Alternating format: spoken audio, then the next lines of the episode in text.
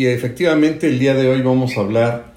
de uno de los temas más importantes y que han trascendido mucho a partir de las reformas que ha habido en nuestro país, concretamente en 2020, 2021 y 2022. Y nos referimos a la responsabilidad jurídica de los contadores y de los asesores fiscales, un tema que trasciende, por supuesto, en el tema, en, lo referente más bien en las responsabilidades en la actuación y los límites hasta dónde pueden pues tener un vínculo de responsabilidad no solamente jurídico, sino también de carácter penal, los contadores y los asesores fiscales. Hay que recordar que a partir de 2020, pues la figura del asesor fiscal se crea con motivo de la adecuación al 197 del Código Fiscal de la figura de los esquemas reportables, que como todos sabemos, pues todo esto deriva precisamente de las 15, el proyecto de las 15 acciones BEPS de la Organización de Cooperación y Desarrollo Económico que de alguna manera impone a cada uno de los países miembros y jurisdicciones que pertenecen a este organismo. México pertenece a este desde 1994. Y si bien es cierto el tema de la responsabilidad jurídica o responsabilidad penal de los contadores. No es algo nuevo en nuestro país, sí hay que referir que las últimas modificaciones, reformas, adecuaciones a la ley pues han tenido una especial atención, como algunos señalan por ahí, casi casi de terrorismo fiscal y de encontrar dónde están las inconsistencias para poder, eh, por parte de la autoridad, imponer sanciones que van desde temas meramente de infracción en materia de ley hasta llegar a temas ya más delicados que pueden imputar o generar o causar el inicio de una carpeta de investigación. Y en ese contexto el concepto de asesor fiscal pues surge precisamente a partir de la implementación de la necesidad o de la obligación de los contribuyentes de revelar lo que se le conoce como los esquemas reportables que ya veremos más adelante. En ese contexto pues entendemos que va, como lo habíamos comentado desde un inicio, desde infracciones administrativas en las cuales puede incurrir el mismo contador y entenderíamos entonces que estas infracciones en primera instancia, pues son aquellas que se refieren a la obligación directa que tienen los contadores públicos dictaminados cuando lleven a cabo el dictamen de los estados financieros. Este registro que se les otorga a los contadores, pues que tienen que cumplir con una serie de requisitos, con una serie de eh, exámenes y de aprobaciones previas para llevar a cabo la elaboración de los dictámenes para efectos fiscales, pues eh, también tendría la sanción en primera instancia por parte de las autoridades fiscales de poder ser dado de baja del padrón de contadores públicos registrados que lleven las autoridades fiscales. Hay que recordar que si bien es cierto, ya desapareció desde hace algunos años, si no me equivoco, 2014 la obligación de dictaminarse, pues ya los contribuyentes lo pueden hacer en forma voluntaria, pero para ello tendrían que apoyarse a través de un contador público dictaminado y que tiene que cumplir con una serie de certificaciones verdaderamente complejas. Es curioso y es paradójico el considerar, señalar o simplemente pensar que si un contribuyente recibe una auditoría, una visita domiciliaria, por ejemplo, pues no, sabe, no podríamos saber si el auditor acabó la carrera o tiene la carrera trunca o simplemente tiene nociones de que acabó la preparatoria, puesto que la ley no refiere que tenga que ser ni contador ni abogado, simplemente es un cargo público y bueno, un cargo de, un funcionario público y como tal, pues no, no se requiere o la ley no establece mayores elementos. En contrario sentido, pues el dictaminador tiene que cumplir con una serie de requisitos que hemos señalado. Y en ese caso, en donde los contadores precisamente dictaminados no formulen dictámenes sobre estados financieros de los contribuyentes o las operaciones de enajenación de acciones, eh, pues en un periodo de cinco años, van a tener una sanción que va a ser que se les va a quitar ese registro por dar una referencia. Pero concretamente, el artículo 52 del Código Fiscal de la Federación es el que habla de que se van a presumir en primera instancia o se van a entender como ciertos, salvo prueba en contrario, los hechos afirmados en los dictámenes formulados por estos contadores públicos dictaminados sobre los estados financieros de los contribuyentes o las operaciones de enajenación eh, de acciones que realicen. Y esto, bueno, pues se entiende que tiene que cumplir con una serie de requisitos. Y al respecto, el artículo 91 establece que son infracciones relacionadas con el dictamen de estados financieros que deben elaborar los contadores conforme al artículo 52 del Código Fiscal en eh, el que el contador que dictamine no observe la omisión de contribuciones recaudadas. Vean, ya desde aquí los están vinculando a un tema de sanciones de carácter, de carácter pecuniario que podría ser la, la multa derivada de la infracción, pues cuando el, el, contador dictaminador no observe la omisión de contribuciones recaudadas, retenidas, trasladadas o propias del contribuyente en el informe sobre la situación fiscal del mismo por el periodo que cubran estos estados financieros dictaminados y siempre que la omisión de contribuciones se determine por autoridad fiscal en ejercicio de las facultades de comprobación a través de la resolución que haya quedado firme, así como cuando omita denunciar, vean lo delicado que está este punto, así como cuando omitan denunciar que el contribuyente ha incumplido con las disposiciones fiscales y aduaneras o que ha llevado a cabo alguna conducta que pueda constituir la comisión de un delito fiscal de conformidad con lo dispuesto por el artículo 52, fracción tercera, tercer párrafo del Código Fiscal de la Federación y finalmente señala no será considerado como infracción la omisión de la denuncia por parte del contador público tratándose de clasificación arancelaria de la mercancía porque eso no le compete al contador sino al agente aduanal. Entonces se le vincula conforme al 91A del Código Fiscal, pues al eh, dictaminador, al, contador,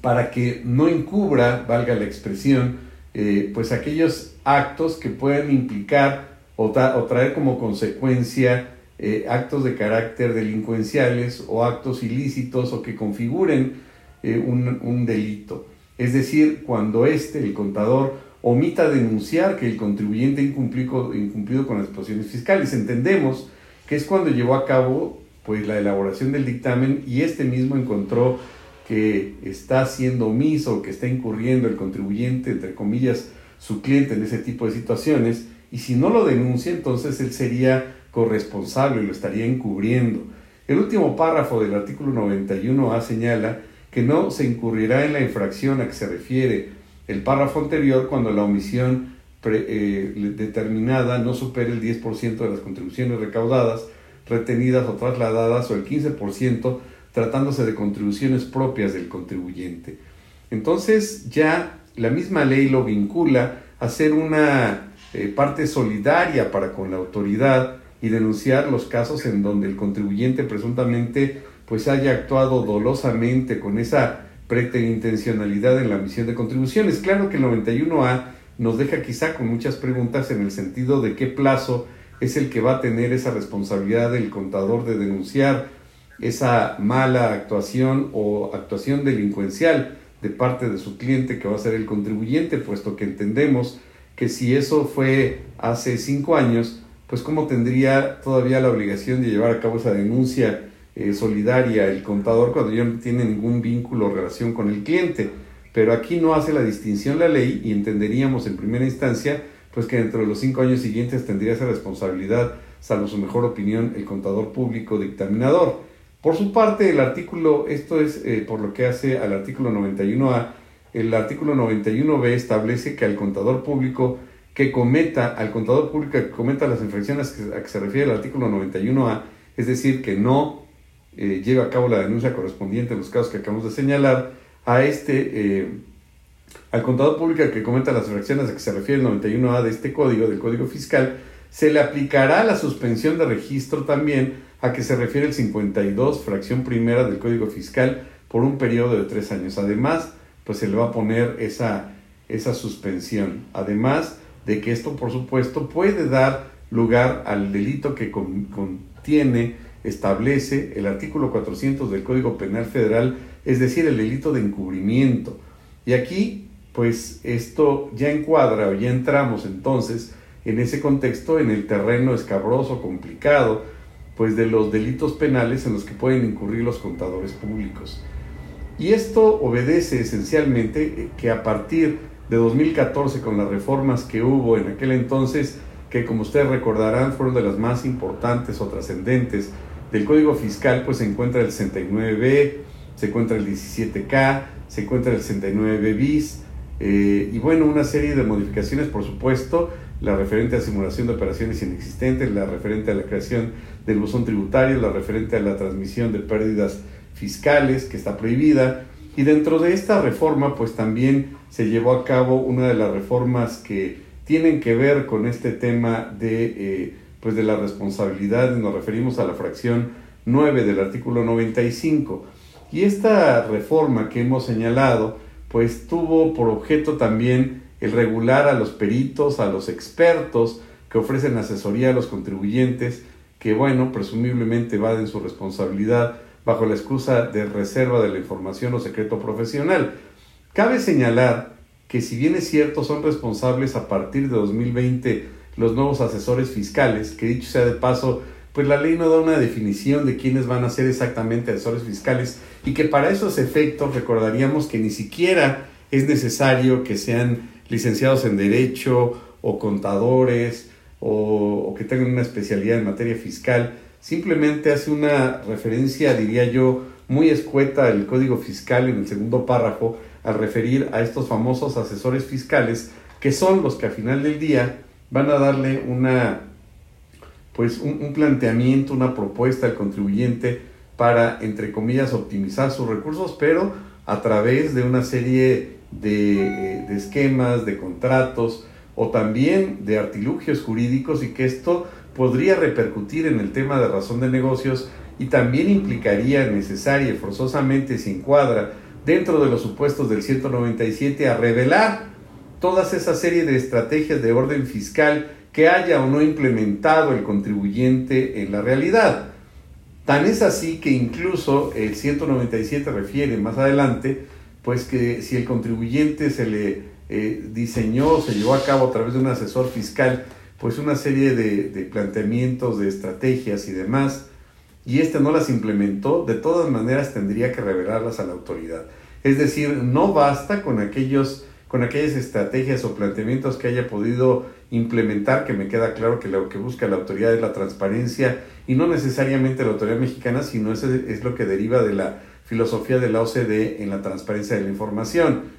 Pero en ese contexto, lo que a nosotros nos parece extraño es que el esquema reportable, aun cuando éste no se haya implementado, tendría la obligación el contribuyente también de revelarlo, de mostrarlo, a, pesar pues de que este esquema nunca se implementó ni causó ningún agravio ni afectación ni implementación en la empresa y menos en la operación o en el reflejo de la contabilidad o de su actuación de, en las operaciones.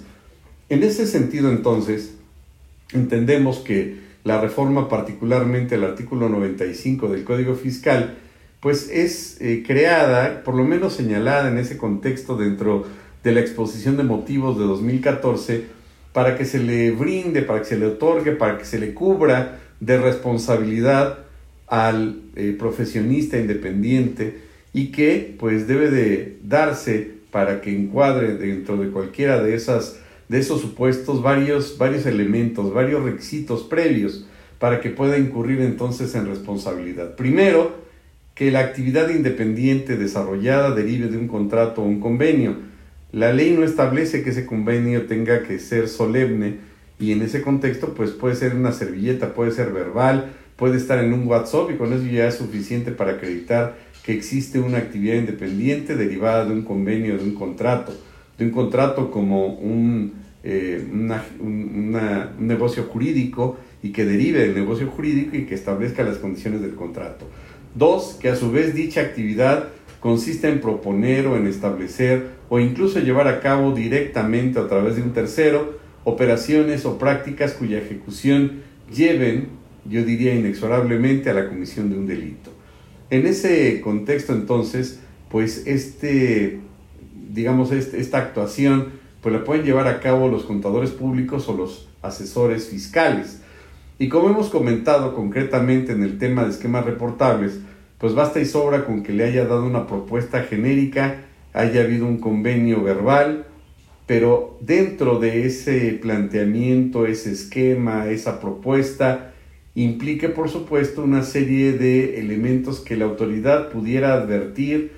y entender y encontrar como que el hecho de que el particular no está siendo tan transparente y está utilizando mecanismos eh, fraudulentos o mecanismos con la finalidad de hacer caer en el error a la autoridad para eh, utilizar eh, artilugios jurídicos y tener beneficios de orden fiscal. Y por supuesto que esto se vincula al tema de razón de negocios y al tema de infracciones, sanciones y delitos. Entonces, entendemos que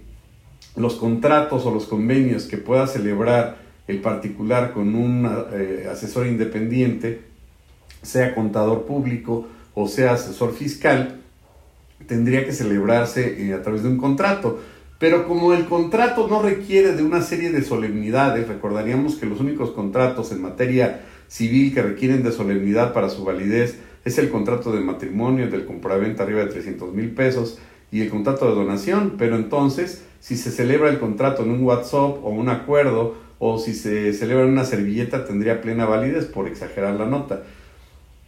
Entonces, se tiene que celebrar un contrato o un convenio y que éste consista en proponer o establecer o llevar a cabo de forma directa a través de un tercero operaciones prácticas, pero que cuya ejecución lleven a cabo de alguna manera o generen o provoquen o causen la comisión de un ilícito. ¿Y a quiénes abarca entonces esa responsabilidad? Pues ya lo hemos comentado, no está acotado entonces a contadores públicos y dictaminadores como ya habíamos señalado, sino también va a abarcar a los asesores fiscales del 197 y también indirectamente podría abarcar como responsable también a los agentes aduanales en términos de lo que establece el artículo 40 de la ley aduanera, que es la que define quiénes son los agentes aduanales.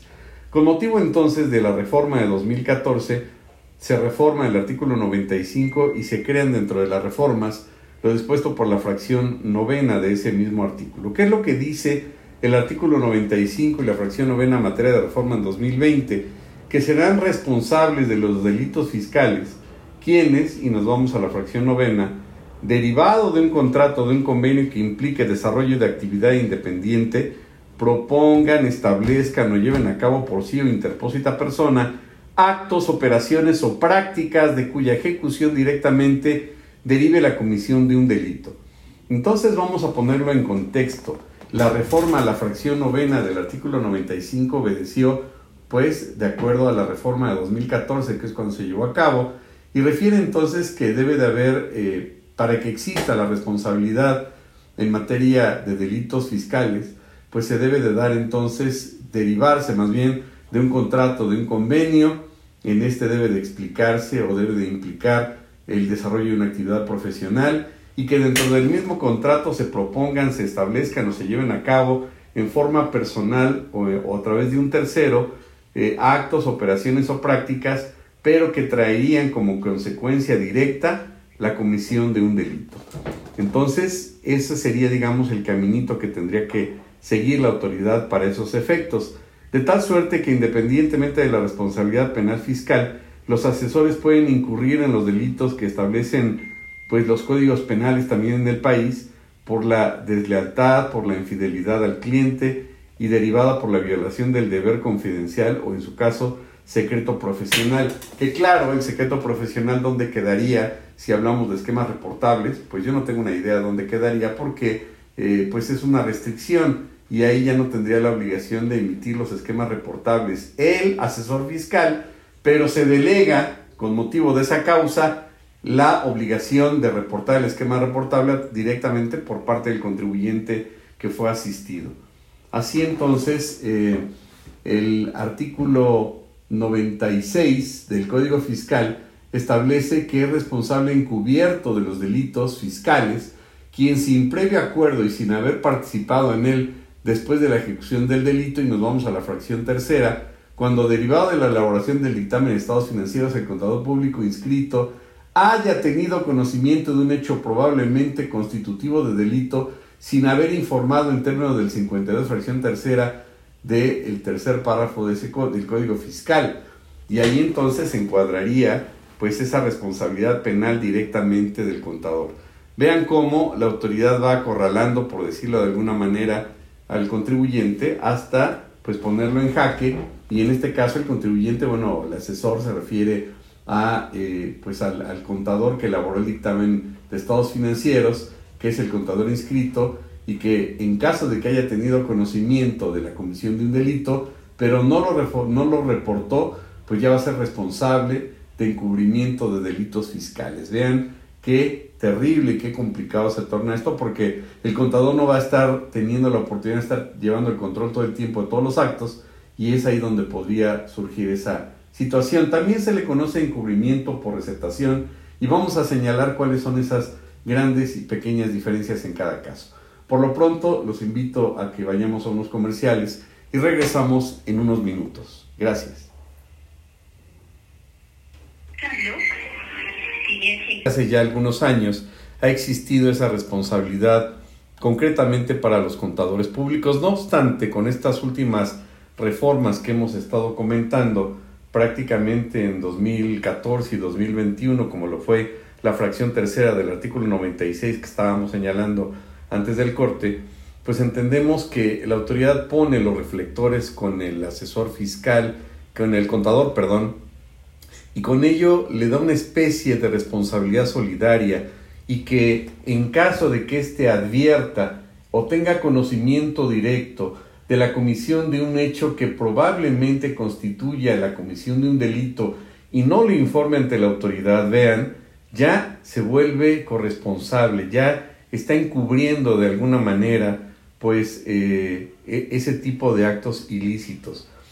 La autoridad entonces pone en jaque, valga la expresión, al, asesor, que si bien es cierto no tiene, pues no tendría vínculo, relación o relación causal con aquellas actuaciones o preterintencionalidad dolosa de cometer un delito o engañar al fisco o engañar recursos o vayan ustedes a saber todo lo que pudiera suceder. La autoridad lo vincula en forma directa al contador y con ello lo hace corresponsable, lo cual se nos hace verdaderamente exagerado, puesto que el asesor independiente, el contador, pues no tendría una relación directa en cuanto a la intencionalidad del cliente, que como dicen por ahí a veces el peor enemigo puede ser también el propio cliente, pero el mismo contador no podría advertir cuál es la intención o no de parte del contribuyente de engañar al fisco. Además tendría que tener elementos sobrados para, como dice la ley, pues que se pueda eh, tener el conocimiento de la posible comisión de un delito. Y esto pues es, es, verdaderamente complejo porque si se llegara a equivocar también el contador y creyera que se estaba cometiendo un delito y no es así, bueno, pues también estaría incurriendo por otro lado en otro delito. Entonces, falsas declaraciones, vayan ustedes a saber. Por otro lado, también hay que señalar antes de continuar que hay una figura que quizá la autoridad ha estado pasando por alto o dolosamente la ha subestimado. Y nos referimos a la famosa economía de opción. La economía de opción es la posibilidad de que el contribuyente, no solo en México, sino eso ha existido desde Inglaterra, desde Alemania, desde el siglo pasado, en donde el contribuyente pueda llevar a cabo eh, la eh, elaboración de una estrategia para el cumplimiento de sus obligaciones siempre y cuando eh, lleve a cabo el aprovechamiento de la ley y no incurra en cuestiones de infracciones, de simulaciones, de actos ilícitos o que en su caso puedan constituir una infracción o un delito. Eso es la economía de opción. En otras palabras, entenderíamos como la posibilidad de que pueda establecer una estrategia de orden fiscal sin que con ello perjudique al contribuyente, simule actos, establezca artilugios jurídicos o simule cualquier otro tipo de situación para una ventaja de orden fiscal, sino ya estaríamos en otro terreno de razón de negocios y en simulación de actos y demás, pero en la medida en que la ley permitiese esa, e, e, esa opción o esos elementos o esos mecanismos, en teoría estaría dentro del margen de la ley y no incurriría en ningún tipo de situación irregular, pero pareciera entonces que en nuestro país el concepto, el tema, la idea de economía de opción, pues ha sido un tanto cuanto satanizada. Y de tal suerte entonces que si la autoridad llegara a advertir que el contribuyente tuvo una estrategia, bueno, pues la va a, eh, a ubicar, la va a encontrar directamente en el esquema reportable o a través del ejercicio de de comprobación en razón de negocios cuando se creen las reglas y se puede implementar esta famosa razón de negocios, pero el fondo a final del día es que pareciera que entonces eh, la actuación, las operaciones eh, y los diseños de negocios tendrían que ser ad hoc a la referencia que hace la autoridad y no a la dinámica de la operación comercial. Vean entonces cómo parece que la autoridad acota de una manera muy cerrada la forma o las fórmulas a través de las cuales se pueden hacer negocios en este país. De tal suerte entonces que de lo contrario la autoridad podría advertir que pues esos esquemas reportables pretendían llevar a cabo simulaciones de fraudaciones o podría advertir la autoridad que se recaracteriza la razón de negocios porque no había o podría advertir la autoridad la simulación de operaciones inexistentes. Tan solo en actos que en primera instancia podríamos señalar que no constituyen como tal una actuación dolosa o una simulación o una preterintencionalidad del, contribuyente de engañar a la autoridad, por ejemplo, el hecho de que una constructora ganara una licitación pública, esta a su vez contratara a una a otra empresa para que llevara a cabo parte de la construcción de esa obra, pero si la primera empresa recibe una auditoría, la autoridad le diría, pues está simulando operaciones, porque no tienes activos personal, infraestructura ni capacidad, porque lo está haciendo otro y tú eres el que ganaste la obra. Cuando en la práctica, en la gran mayoría de las veces, así operan las empresas constructoras y no están haciendo nada malo ni nada ilegal. Y en ese contexto entonces parecería que esa economía de opción o ese modus operandi ya la autoridad lo podría satanizar y señalar que hay una simulación de operaciones aunque no, aunque no lo fuera. Parecería entonces que quien determina el modus operandi de cualquier tipo de empresa como si fuera todóloga sería la autoridad y no la marcha diaria o el modus operandi de cada tipo de operación o sistema de negocios. En ese contexto entonces, pues la autoridad, regresando al punto de la responsabilidad de los contadores públicos, pues acorrala y le impone obligaciones directas por virtud de ley, no le pregunta al contador obviamente si las quiere o no, y lo vuelve una especie de responsable solidario en el tema penal y en ese contexto,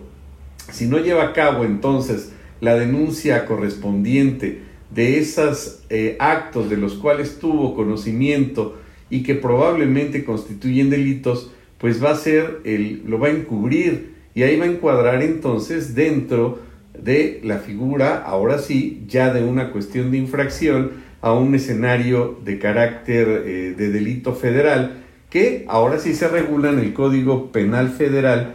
en los delitos en los cuales puede incurrir el contador. E, evidentemente un delito pues es una conducta eh, típica antijurídica, típica antijurídica y culpable, es decir, está tipificado en un ordenamiento legal eh, va en contra de lo establecido del orden jurídico y con ello eh, pues eh, hay una responsabilidad o reprochabilidad de la capacidad de la conducta a ese sujeto activo que cometió ese acto ilícito y que está tipificado, establecido, señalado, referido hipotéticamente en el ordenamiento legal y el artículo séptimo del Código Penal Federal establece que delito es entonces el acto o omisión que sancionan las leyes penales.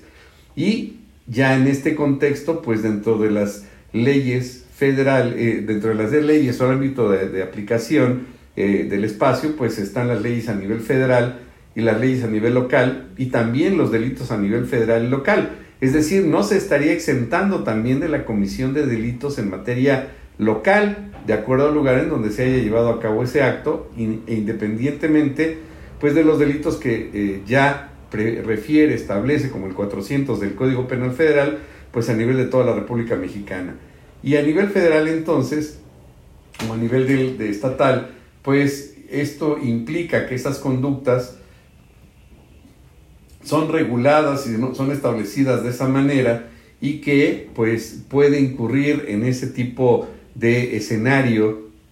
eh, el sujeto activo que incurre en ese tipo de situaciones. Como una mera referencia señalaríamos que eh, el artículo 11 bis establece que para efectos de lo previsto en el título décimo capítulo 2 del Código Nacional de Procedimientos Penales, a las personas jurídicas podrán imponérsele algunas o varias consecuencias jurídicas cuando hayan intervenido en la comisión de los siguientes delitos. Habla de las personas jurídicas, de las previstas en el presente código, terrorismo,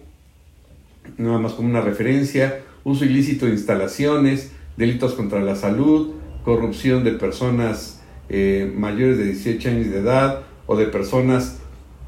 que no tienen capacidad para comprender el significado del hecho de personas que no tienen capacidad para resistirlo. Tráfico de influencia previsto en el artículo 221, cohecho, falsificación y alteración de moneda, contra el consumo y riqueza nacionales, tráfico de menores, comercialización habitual de objetos robados, robo de vehículos, fraude y efectivamente el delito de encubrimiento, que es en el que incurriría también el eh, contador cuando no denunciara los términos que acabamos de señalar ante la autoridad y tuviera o advirtiera del conocimiento de eh, los delitos en los cuales su cliente estaría llevando a cabo. Vean lo absurdo. Así entonces el artículo 400 del Código Penal Federal, el que se refiere al delito de encubrimiento, pues habla de que se aplicará la prisión de tres meses a tres años y de 15 a 60 días cuando eh, con ánimo de lucro después de la ejecución de un delito, sin haber participado en este, adquiera, reciba o oculte el producto, eh, lo digo en términos generales, preste auxilio o cooperación de cualquier especie a autor, al autor de un delito con conocimiento de esa circunstancia. Entonces, él estaría vinculándose como parte integral de ese grupo delincuencial que permitió y que consintió la comisión de determinados delitos por no haberle advertido a la autoridad. Claro que la carga de la prueba tendría, la tendría la autoridad de decir, tú ya tenías conocimiento y tú ya sabías y no lo denunciaste. También cuando se oculte, se favorezca el ocultamiento del responsable de un delito, cuando requerido por las autoridades no de auxilio para la investigación de los delitos, cuando no procure por los medios eh, lícitos que tenga a su alcance eh, eh, y sin riesgo para su persona impedir la consumación, es decir, tendría que impedir la consumación, hagan el favor, alterar, modificar o perturbar lícitamente el lugar, desviar o obstaculizar la investigación. Bueno, el catálogo es amplísimo y bueno, pues estos serían algunos de esos elementos. También este delito se le conoce como delito de encubrimiento por receptación. Y recordaríamos de alguna manera que el Código Fiscal de la Federación de alguna forma encubre, valga la expresión, el delito de encubrimiento también, porque lo vemos a lo largo del Código Fiscal en otros escenarios. Por ejemplo, también ese delito de encubrimiento se da en el 113 bis. Recordarán que este artículo se vuelve a reformar en 2019 para entrar en 2020 y es el que precisamente regula la compra-venta de facturas para operaciones simuladas o de actos jurídicos inexistentes, pero refiere que al que compra adquiera por sí o por interpósita persona ¿Y qué es eso de interpósita persona? Pues encubrimiento. Entonces, ¿para qué el legislador se eh, eh, gasta las pestañas y se gasta las neuronas en poner el que por sí o por interpósita persona? ¿Para qué le meten tanta poesía innecesaria si ahí está el 400? ¿Por qué no dicen incurre en encubrimiento el que lleva a cabo este acto? Punto. Y para colmo de males, recordaríamos que el 113 bis también, pues tiene un error hermoso de falta de taxatividad, porque pareciera que se le olvidó, por cierto, al legislador, que no se llama comprobante fiscal, se llama comprobante fiscal digital por Internet, que no saben leer los legisladores, que no han leído en su triste vida el código fiscal, que no saben que ya no se le conoce como factura, sino como comprobante fiscal digital por Internet. Y ahí no acaba la historia, también ese mismo defecto lo tiene el 69B, al que lleve a cabo cuando la autoridad detecte que un contribuyente ha estado emitiendo comprobantes. ¿Cuáles comprobantes? El, el, que me da el señor herrero, el que me da el señor carpintero, el que me dan en la tintorería. Por amor de Dios, que acaben la primaria los señores legisladores, que lean en su vida el código fiscal y que sepan qué es lo que están intentando por una vez en su vida tratar de regular, pero que lo hagan bien. En ese contexto entonces se le conoce como encubrimiento por receptación y la Corte ha establecido varias tesis al respecto. Y la receptación entonces se le entiende eh, a lo que tipifica propiamente el artículo 400 en su fracción segunda del Código Penal Federal y que ahí se refiere prácticamente que aunque el inculpado no haya recibido las cosas en prenda ni las haya adquirido por venta ni cualquier otro título, su conducta es integrante del delito si obtuvo una comisión por la venta al convertirse en adherente en la conducta del comprador, es decir, cuando esta persona que le encubrió, lo encubrió, lo encubrió con un beneficio, tuvo un beneficio de carácter económico en pocas palabras. Por su parte, bueno, esta es la tesis que les acabo de señalar, 234438, por su parte la otra tesis 296184 de la Corte, pues habla del delito de encubrimiento y refiere que este problema muy debatido es el relativo a los aspectos negativos del delito de encubrimiento en cuanto a su proyección a favor del encubridor, pero es incuestionable que ninguno de tales aspectos tienen proyección favorable al que encubre, atento, el bien jurídico que se tutela mediante la creación de los tipos que describe el artículo 400 del Código Penal, no importa que al favorecido la acción típica le ampare algún aspecto negativo, a quien se juzga es a quien impidió la función estatal de persecución de conductas típicas como delito. Entonces vean que tiene mayor jiribilla el tema del encubrimiento y con ello pues vemos que eh, la autoridad envuelve, aún sin que sea la voluntad del mismo, pues al contador que está haciendo bien su trabajo, que está haciendo su dictamen y que por no haber advertido que estaba cometiendo un delito el contribuyente, pues entonces ya se vuelve parte de, eh, del sujeto activo que está cometiendo el delito. Háganme el favor. ¿Y esto qué implicaría? Pues una responsabilidad directa y se va a convertir en Sherlock Holmes, también el mismo eh, eh, el contador, porque pues ya lo va a poner la autoridad en ese plan de que tú debiste haber sabido ese tipo de situaciones. Por otro lado, finalmente señalaríamos que pues existe esta nueva figura jurídica de los asesores fiscales, que como habíamos advertido, pues se crea en el 2020 con la figura de esquemas reportables y se refiere a los asesores fiscales. ¿Quiénes son asesores fiscales? Pues la, el 197 en el segundo párrafo da una definición muy escueta, si es que se le puede llamar definición, y refiere que se entiende por asesor fiscal cualquier persona física o moral que en el curso ordinario de su actividad realice actividades de asesoría fiscal, es decir, esencialmente su actividad es dar asesoría fiscal como persona física o moral y sea responsable o esté involucrada en el diseño, fíjense, en el diseño, en la comercialización, en la organización, en implementar o en administrar la totalidad de un esquema o quien ponga a disposición la totalidad de un esquema para su implementación por parte de un tercero.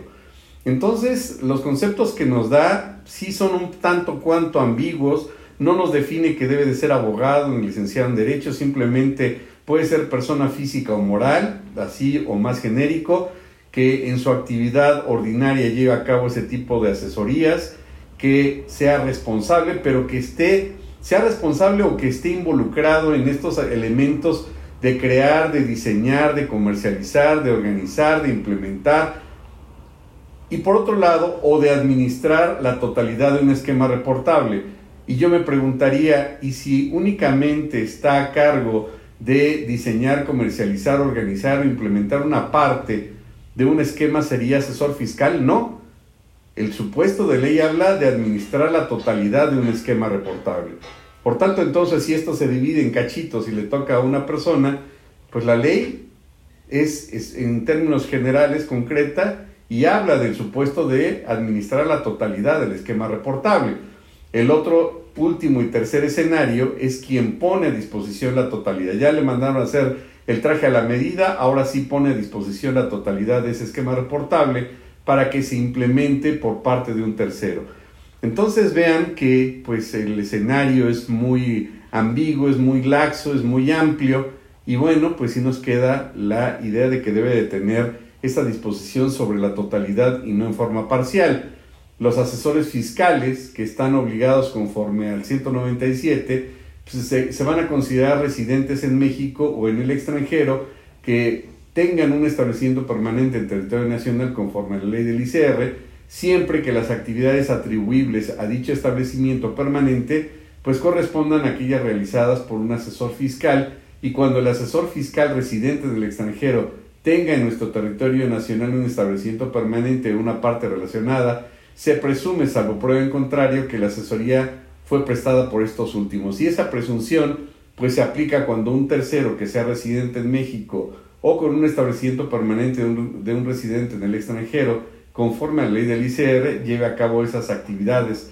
de asesor fiscal bajo la misma marca o el nombre comercial del asesor que está en el extranjero y para controvertir esa presunción no es necesario presentar un contrato que señale que el servicio de asesoría fiscal fue prestado en forma directa por un residente en el extranjero. Así entonces, en este supuesto, el establecimiento permanente, eh, el establecimiento permanente, la parte relacionada o el tercero, tendrá la obligación de revelar el esquema reportable. Es decir, en teoría, pues no, no estarían exentos.